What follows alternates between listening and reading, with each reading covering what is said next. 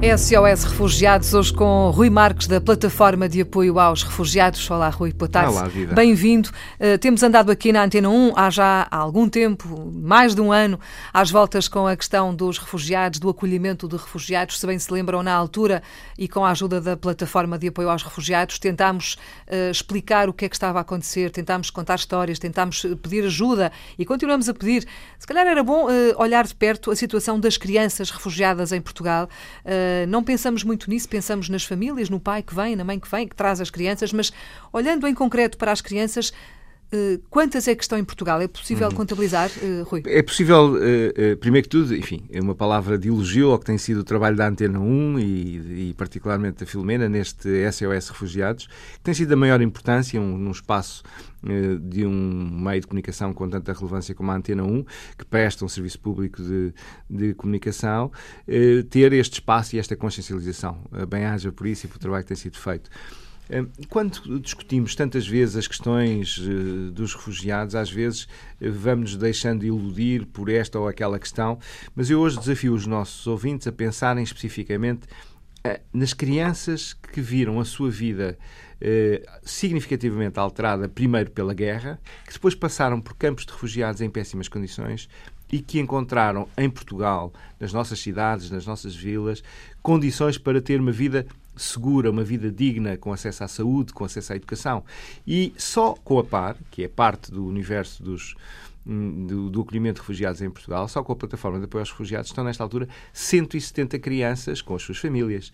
Eh, entre os 0 e os 5 anos, 89, e é que, por exemplo, com muita alegria que registramos que já nasceram em Portugal 12 eh, crianças que puderam nascer, em vez de ser num campo de, de, de, refugiados ou num país em guerra, puderam nascer numa terra de paz, numa terra que as acolhe bem, que lhes presta todos os cuidados. Depois, entre os 6 e os 12 anos, 59 crianças, entre os 13 e os 17, 24. Isto quer dizer que Portugal para estas 170 crianças fez toda a diferença. E eu desafio os nossos ouvintes a pensar, a visualizar mais de seis salas de aulas cheias de crianças que foram salvas quer da guerra, quer depois das condições difíceis de um campo de refugiados. E isso deve-se ao esforço dos portugueses, das instituições que os acolheram, das escolas que têm trabalhado tão bem e de uma forma tão empenhada para acolher estas crianças, do Serviço Nacional de Saúde, que procura prestar a estas crianças todos os cuidados de saúde e da comunidade que tem acarinhado estas crianças. Muitas delas já falam português, muitas delas são já o elemento que traduz para os pais uhum. eh, eh, eh, aquilo que é informação relevante em português. muitas delas divertem-se como qualquer uma das nossas crianças e têm, graças ao esforço que Portugal e os portugueses fizeram, têm a oportunidade de ter uma vida em paz, uma vida segura, onde podem desenvolver-se plenamente como criança isso valor. Se fosse só uma, já era já extraordinário. Valia a pena, não é? Mas são 170 neste momento e serão mais no futuro que Portugal eh, tem apoiado através das instituições da PAR e isso é extraordinário e vale todos os esforços, vale todas as eh, polémicas, todas as críticas, porque são vidas de crianças que foram salvas Portugal. As que já cá nasceram, felizmente, não sabem o que é que os irmãos e os familiares já passaram. Felizmente, já nasceram, como dizia o Rui, num país em paz e em segurança, que os acolheu bem. Este é um processo em contínuo, não está acabado, longe de estar acabado, e, portanto, é um processo que vai continuar. Portugal continua a receber refugiados, não é? Exatamente. E, e é preciso sempre mais instituições anfitriãs para os poder receber. Claro. Este é um processo que, que, está longe de chegar ao fim, não é? É, nós, apesar de eh, já ter sido feito um esforço grande, continuamos a incentivar outras instituições para poderem acolher famílias.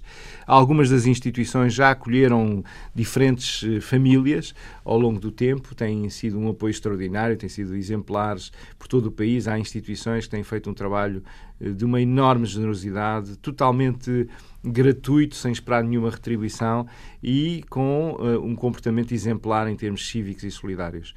Precisamos todos os dias de novas instituições, continuamos a fazer esse trabalho, porque num tempo em que o mundo está tão complexo, tão difícil, Portugal tem afirmado e precisa de continuar a afirmar, sobretudo através dos seus cidadãos, das organizações da sociedade civil, que é um povo solidário, que é um povo, mais do que solidário, é um povo que age de coração aberto, sem esperar retribuições nem elogios públicos. São pessoas e instituições tem, na verdade, feito a grande diferença na vida, volto a sublinhar, destas 170 crianças que hoje vivem em paz e têm um futuro diferente. E das suas famílias também. Rui, e muito obrigada por ter vindo. Já agora fica a indicação de que quem quiser saber mais sobre eh, esta temática dos refugiados, sobre a plataforma de apoio aos refugiados, pode procurar na internet www.par.refugiados, assim é que é, refugiados.pt. Rui, obrigada Obrigado. por ter vindo.